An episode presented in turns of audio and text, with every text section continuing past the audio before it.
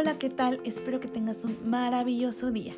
Yo soy Susi y acompáñame a escuchar estos pequeños fragmentos de historia que a tu lado pues serán maravillosos. Acompáñame. Hola, ¿qué tal? Espero que tengas un día maravilloso. Yo soy Susi y este es mi primer podcast. Quiero agradecer a toda la gente que me brilló a hacer este podcast, ya que sin ustedes esto no sería posible. Y pues bueno, vamos a iniciar este podcast con uno de los temas de la historia mexicana que más me apasionan. Bueno, un pedazo de ella. Es nada más y nada menos que el Segundo Imperio Mexicano. Así es, el emperador y la emperatriz del Segundo Imperio Mexicano, Maximiliano de Habsburgo y Carlota de Bélgica. Iniciemos este podcast con este maravilloso tema, uno de los temas más polémicos que envolvió a esta gran pareja real. Maximiliano y Carlota tuvieron hijos. Y vamos a empezar con una pequeñísima introducción de la vida del emperador Maximiliano. Él es el segundo hijo de la pareja imperial del el imperio austrohúngaro. Ajá, el segundo hijo. Su hermano mayor, Francisco José, desde que nació, estaba destinado a ser el heredero de la corona austríaca. Eh, él era el segundo hijo, ya que en esa época los emperadores y los reyes tenían muchos hijos, por si el primero fallecía, existía un segundo que cubría su lugar. Y así, para no perder el título de rey o emperador. Bueno, en esa época cualquier hijo se podía morir o cualquier persona se podía morir eh, por falta de medicamento, ya que en esa época la ciencia no era tan avanzada como en esta época, ¿verdad? Eh, una simple gripa te podía llevar a la tumba. Bueno, quiero hacer énfasis en esto porque es muy importante. Maximiliano Habsburgo nace el 6 de julio de 1800. Escuchen bien, 1832.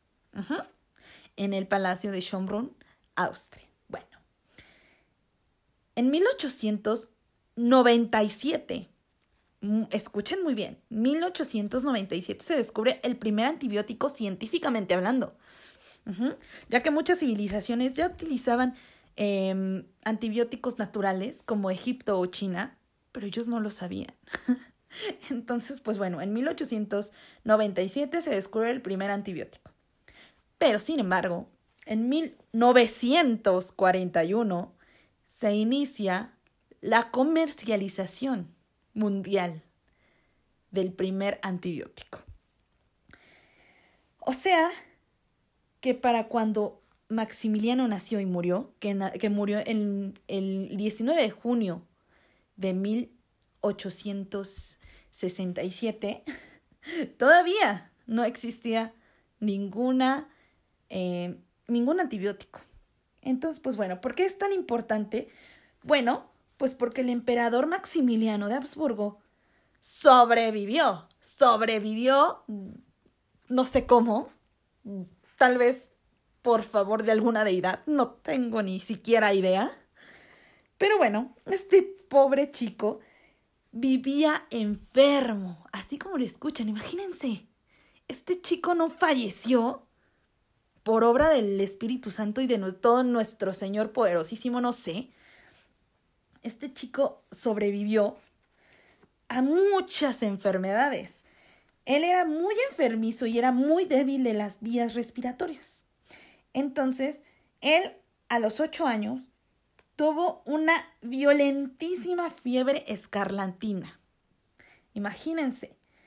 O sea, tenía una fiebre terrible pero sobrevivió. Mucho tiempo después, mucho tiempo después, eh, él se enfermó de una extrañísima enfermedad que nadie supo qué le había dado. Nadie quiso decirle que, de qué estaba enfermo, nunca se supo. Él tenía entre 7 y 8 años también. Eh, nadie le quiso decir nada, solamente él sabía que era extremadamente contagiosa y que lo tenían aislado, lo tenían recluido en el cuarto más lejano del, del, palacio y, y lo tenía en cuarentena. Solamente él sabía que era súper contagiosa y tenía una fiebre tremenda, altísima, altísima, que no se la podían controlar. Entonces, cuando él se recupera, le pregunta a una de las damas de la corte qué le había pasado. Ella le explica que tuvo un violento mal de anginas. O se hace paperas. Muchos años después los médicos de confianza le explicaron que las paperas mal cuidadas podían conducir a una otitis, o se hace que se quedase sordo. O, por otro lado, podría quedarse infértil. Una fiebre mal controlada o mal cuidado podía producir infertilidad en el emperador. Y pues bueno, iniciamos con esto. El emperador Maximiliano acababa prácticamente de llegar a México y él le encantaba viajar por todo México para ver todos los paisajes, ya que era algo que nunca en su vida había visto en otro país. Entonces a este güey le gustaba agarrar e irse solo a visitar cualquier lugar de México. Bueno, pues en un viaje en agosto de 1864, cuando viajaba por el Bajío, pasaba por ahí, eh, él iba solo al emperador Maximiliano le ofrecen un niño. ¿Cómo que le ofrecen? Sí, le dicen que este niño es huérfano. Y pues bueno, él decide adoptar a este niño. Este bebé, de origen indígena y oriundo del estado de Querétaro, era muy humilde y estaba desnutrido, total y prácticamente en los huesos. Jamás en su vida había tenido un solo cuidado. Eh, estaba en muy, muy mala condición de salud, eh, pero el, emperador decidió adoptarlo.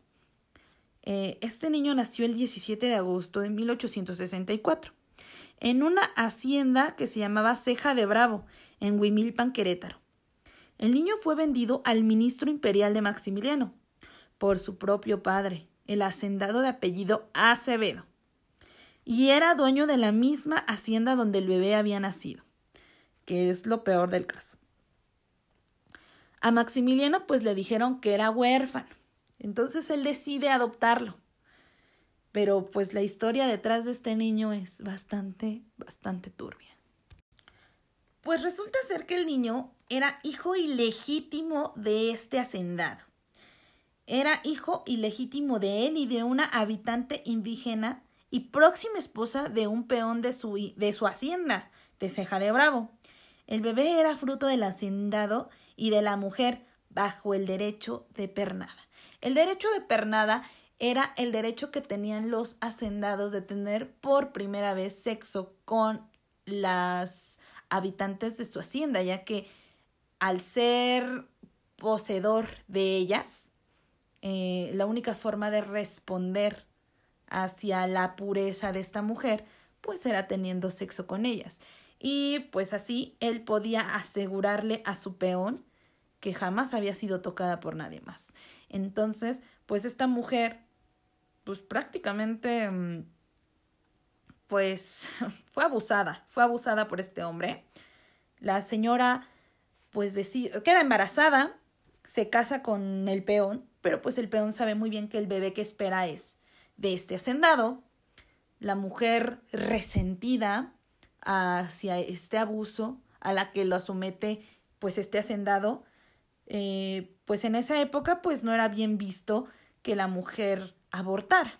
Entonces la mujer decide tener al niño y este y de inmediatamente nace, se lo entrega al hacendado. El hacendado pues no le interesa ya que es uno más de todos los niños que había tenido con otras indígenas.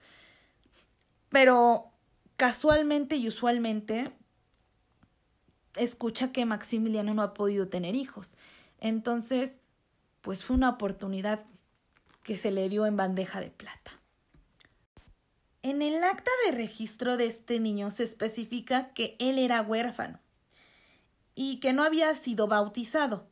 El emperador lo bautiza bajo el nombre de Fernando Maximiliano Carlos José María y Librado. Este nombre, este último nombre se le da al niño ya que había nacido el día de los librados. pero bueno, literal Maximiliano hizo uso del santoral, ¿verdad?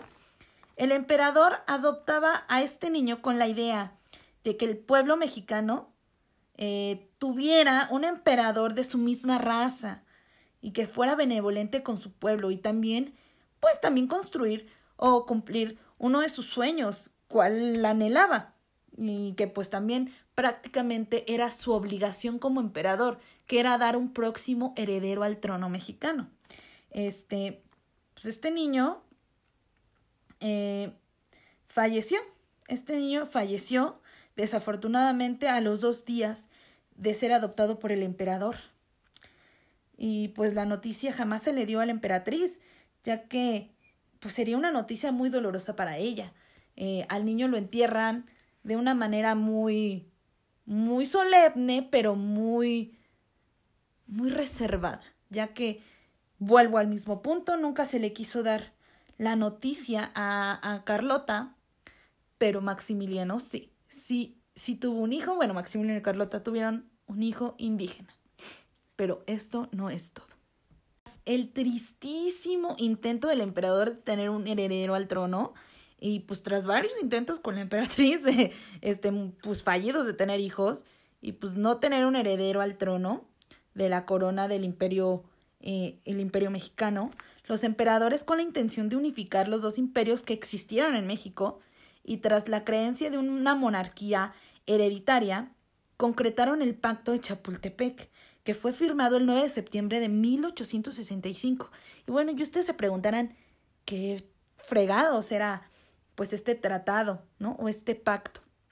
Pues bueno, este pacto consistía en que llegaran los emperadores a un acuerdo con los últimos descendientes del anterior emperador, que nada más y nada menos fue el emperador Agustín de Iturbide. Imagínense, eh, fue uno de los insurgentes pues más importantes para la independencia de México. Gracias a él, eh, pues pues se concretó la independencia de México. Eh, gracias a él también existe uno de nuestros platillos más emblemáticos de, de México, que es el chile en hogada. Pues nada más y nada menos, el emperador Agustín de Iturbide, ¿no? Bueno, pues el emperador Agustín de Iturbide tuvo tres hijos, de los cuales dos de ellos tenían hijos. Bueno, eh, los príncipes Ángel de Iturbide y Huarte y el príncipe Salvador de Iturbide y Huarte, cada quien con sus respectivas esposas, Ángel con Alicia Green y Salvador con su esposa María del Rosario Marzán.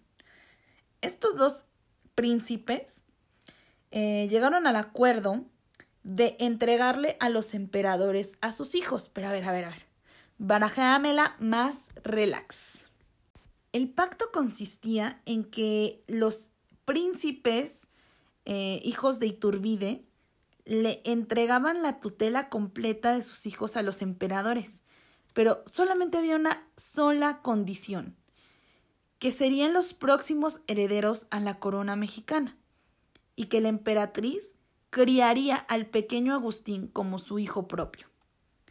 Eh, con la promesa de que el pequeño Agustín sería el próximo emperador de México y su primo Salvador de 15 años el segundo en la línea sucesoria de la corona del imperio. El 16 de septiembre de 1865, el emperador Maximiliano les otorga a ambos niños el título de príncipes de Iturbide con un trato de alteza real. Eh, ellos también contarían con la, con la, tutela de su tía paterna, que también era hija del emperador Agustín de Iturbide. Eh, la princesa era la princesa Josefa de Iturbide y Huarte, eh, siendo parte del pacto que solo a ella y estos dos niños, que eran miembros de la familia imperial de Iturbide, fueran los únicos que residieran en México. posteriormente, a Salvador de Iturbide, que es el niño de 15 años, lo mandan a París para que tenga una excelente formación académica, mientras que el pequeño Agustín de tres añitos eh, pues permaneció en México en el Palacio de Chapultepec con los emperadores. Tras la caída del Segundo Imperio Mexicano por culpa del malvado presidente Juárez, que fusiló al pobre Maximiliano Habsburgo, eh, pues el pequeño Agustín de Iturbide, con ya cinco añitos en ese entonces, pues es mandado, es mandado con su mamá, que era ciudadana americana, ya que Alicia Green había nacido en Estados Unidos. Este, pues el pequeño Agustín lo mandan con su mamá a Estados Unidos. Eh, y pues la señora dice o cree que pues ya es momento de que el niño inicie formación académica y lo manda a Inglaterra con cinco añitos. Pasa el tiempo y el chico pues regresa a Estados Unidos para estudiar la universidad en Georgetown, Austin. Eh, él concluye sus, sus estudios en la Universidad de Georgetown eh, y regresa a México pues regresa a México con la, este, pues con la intención de iniciar una carrera militar en el ejército mexicano. Todo iba muy bien, hasta que abrió su bocota, ya que este, este chico da a conocer su inconformidad. Escuche usted el bendito favor.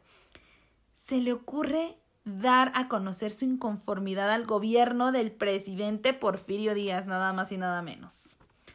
Y pues el muchacho nada más y nada menos exige la corona de México y sus títulos, eh, pues nobiliarios. Obviamente, pues el presidente Porfirio Díaz, pues no le pareció nada, nada bonito la idea de este muchacho. Y pues el presidente Porfirio Díaz manda, eh, manda arrestarlo y lo hace prisionero 11 meses al salir este muchacho de la cárcel, es expulsado al exilio de México. Imagínense, imagínense nada más, ¿eh? Este niño, pues, fue exiliado de México. Eh, y pues, él lo único que le quedó fue regresar a Estados Unidos, donde se casó dos veces con una, una señorita llamada Lucy Hatchett y después, posteriormente, con una tal María Kearney. Eh, ambos matrimonios, pues no, pues sin hijos, no tuvieron hijos. Este, este señor fue catedrático de la misma escuela de Georgetown. Eh, pues este señor fallece sin hijos y sin esposas el 3 de marzo de 1925. Eh, sus restos actualmente permanecen en la iglesia de San Juan Evangelista en Filadelfia. Mas, sin embargo, Salvador de 15 años primo del pequeño Agustín, eh, pues recuerden que él estaba en París eh, iniciando su, su formación académica. Al momento de caer el imperio mexicano, este muchacho lo trasladan de inmediato a Hungría, en donde el emperador de Austria y hermano de Maximiliano, Francisco José, le proporcionará a Salvador una cuantosísima pensión y le otorga el título de príncipe austriaco, nada más y nada menos, oigan.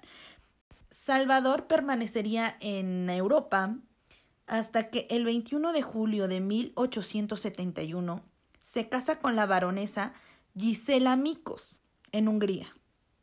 Ellos dos procrean a, su hija, eh, que la llamarían María Josefa Sofía de Iturbide y Micos, siendo heredera universal al trono de México y a la jefatura de la Casa Imperial, al ser la única sobreviviente viva de ambos imperios. Salvador permanece en Europa, siendo parte del ejército del sumo pontífice. Salvador fallece el 16 de febrero de 1895 en Ajaccio, Córcega. Sus restos permanecen en el cementerio de Lido, en Venecia. Él, como lo ven, pues tuvo una, pues una vida muy holgada. Y pues bueno, esta baronesa María, María Sofía, eh, ya no se supo más de ella. Eh, si ella es que tuvo descendencia, ellos serían los legítimos eh, herederos al trono mexicano, ya que ellos tienen, pues ellos tienen el título de príncipes de Iturbide y pues aparte tratamiento especial de altezas. Eh, tanto como su tío como su padre. Entonces, pues ya no se supo qué pasó con ella. Pero pues estaría bueno saber qué pasó, más que nada por la chisma, ¿verdad? Pero pues bueno, déjenme en los comentarios si les gustó, eh, pues este podcast. Este, espero que les haya de verdad gustado. Y pues yo les agradezco mucho el que hayan permanecido aquí escuchando todo esto. Eh, yo les agradezco mucho. Yo soy Susi. Eh, también tenemos TikTok. Eh, pueden encontrarme como Susi4Hippie con número S-U-C-T-Y 4 con número Hippie H-I-P-P-I-E. pues ese es mi TikTok, mi Instagram. Igual me encuentran como Susi4Hippie. Y pues bueno, yo les agradezco muchísimo, muchísimo que hayan estado aquí conmigo acompañándome. Eh, pues este podcast, pues por ser el primero, la verdad es que sí me costó bastante trabajo. Eh, porque quería que quedara perfecto, pero pues desafortunadamente los nervios te ganan. Esta es como la, la octava mil, diez mil, ocho mil vez que hago este, pues estos audios o este podcast porque no me quedaba y no me quedaba, pero bueno, ahí vamos, poco a poco, ¿va? Les agradezco mucho, yo soy Susi y hasta el próximo podcast, ¿ok? Un beso enorme, muchísimas gracias y espero que tengan un excelente día. Hasta luego.